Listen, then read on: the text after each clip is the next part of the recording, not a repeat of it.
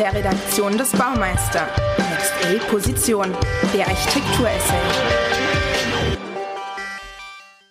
Liebe Hörerinnen, liebe Hörer, herzlich willkommen zum neuen Next A Podcast.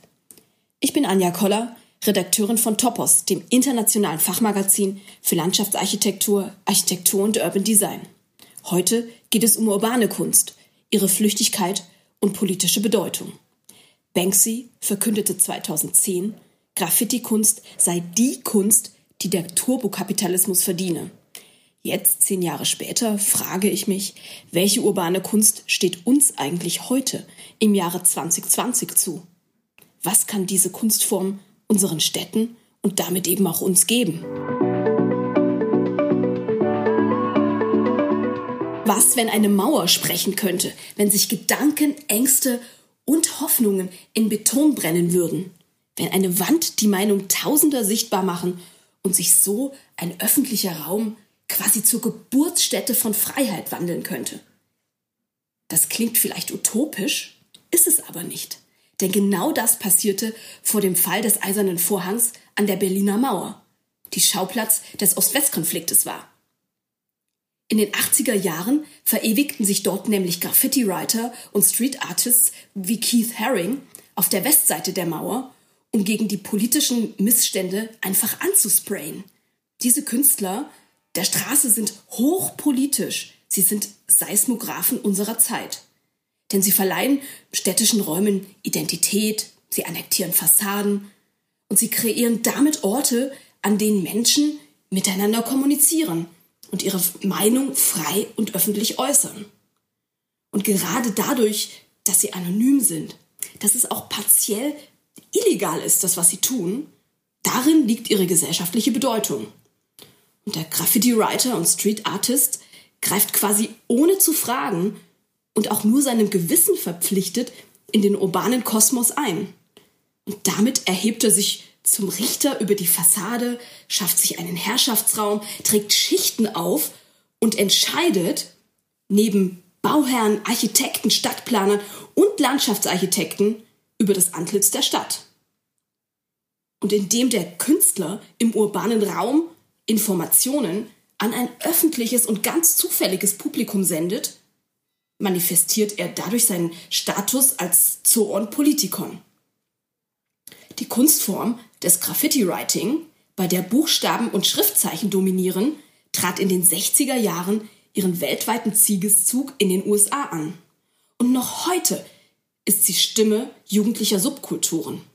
In den 90er Jahren entwickelte sich daraus wiederum die Street Art. Sie ist figurativer und sie bedient sich traditioneller Kunsttechniken wie Schablonen, Druckgrafiken und Malerei. Und die Flüchtigkeit beider Künste ist überhaupt kein Hindernis, ganz im Gegenteil. Sie ist nämlich das Mittel zum Zweck.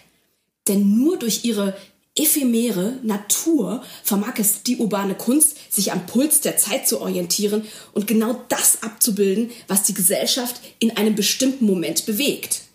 Und ähm, vor allem in Krisenzeiten boomt Street Art besonders und erhebt den Zeigefinger gegen aktuelle gesellschaftliche und politische Schieflagen. Sie ist damit ein Sprachrohr und eine Stimme für diejenigen, die nicht tagtäglich in den Gazetten und Nachrichtensendungen dieser Welt zu Wort kommen. Nehmen wir mal als Beispiel Griechenland.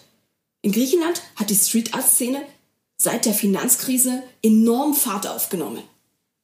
Ihre Ängste, ihre Perspektiv- und Hoffnungslosigkeit schreien dort Graffiti-Writer und Street Artists, zum Beispiel in Städten wie Athen oder Thessaloniki, regelrecht von den Fassaden.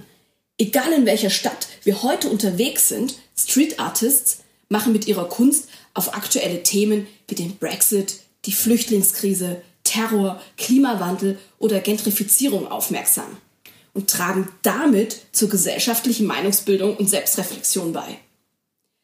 Und sie können sogar noch mehr, denn indem sie urbane Flächen und Wände quasi durch ihre Arbeit annektieren, stellen sie Besitzverhältnisse in Frage und üben Kritik an der Privatisierung von Städten. Sie werfen die Frage auf, wem unsere Städte eigentlich gehören. Den Bürgern, Investoren, dem Staat? Wenn die Stadt an Investoren verkauft wird und sich der Normalverdiener seine Stadt gar nicht mehr leisten kann, dann braucht es meiner Meinung nach diese Kunst einmal mehr. Denn allein schon durch den bloßen Akt des nicht autorisierten Sprayens, Malens und Klebens holt sie die Gesellschaft aus ihrer Komfortzone. Da Street Art mittlerweile als Kunstform aber auch schon in die Museen und Galerien Einzug gehalten hat und Käufer findet, die Millionen für einen Banksy Days oder eine Swoon ausgeben, frage ich mich jedoch, wie politisch, rebellisch und unbequem Street Art und Graffiti Writing eigentlich in Zukunft noch sein können.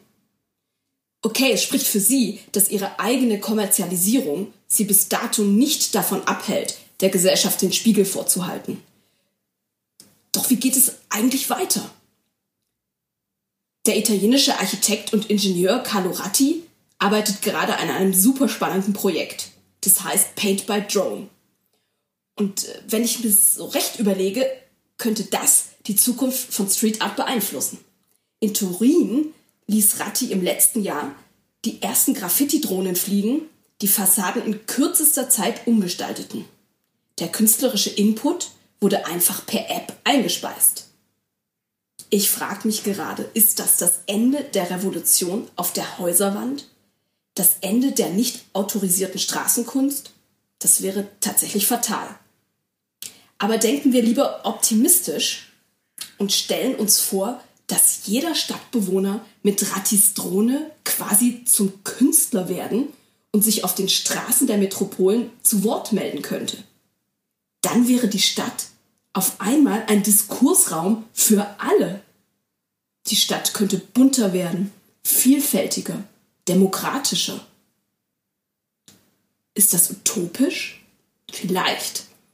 Aber warum eigentlich nicht?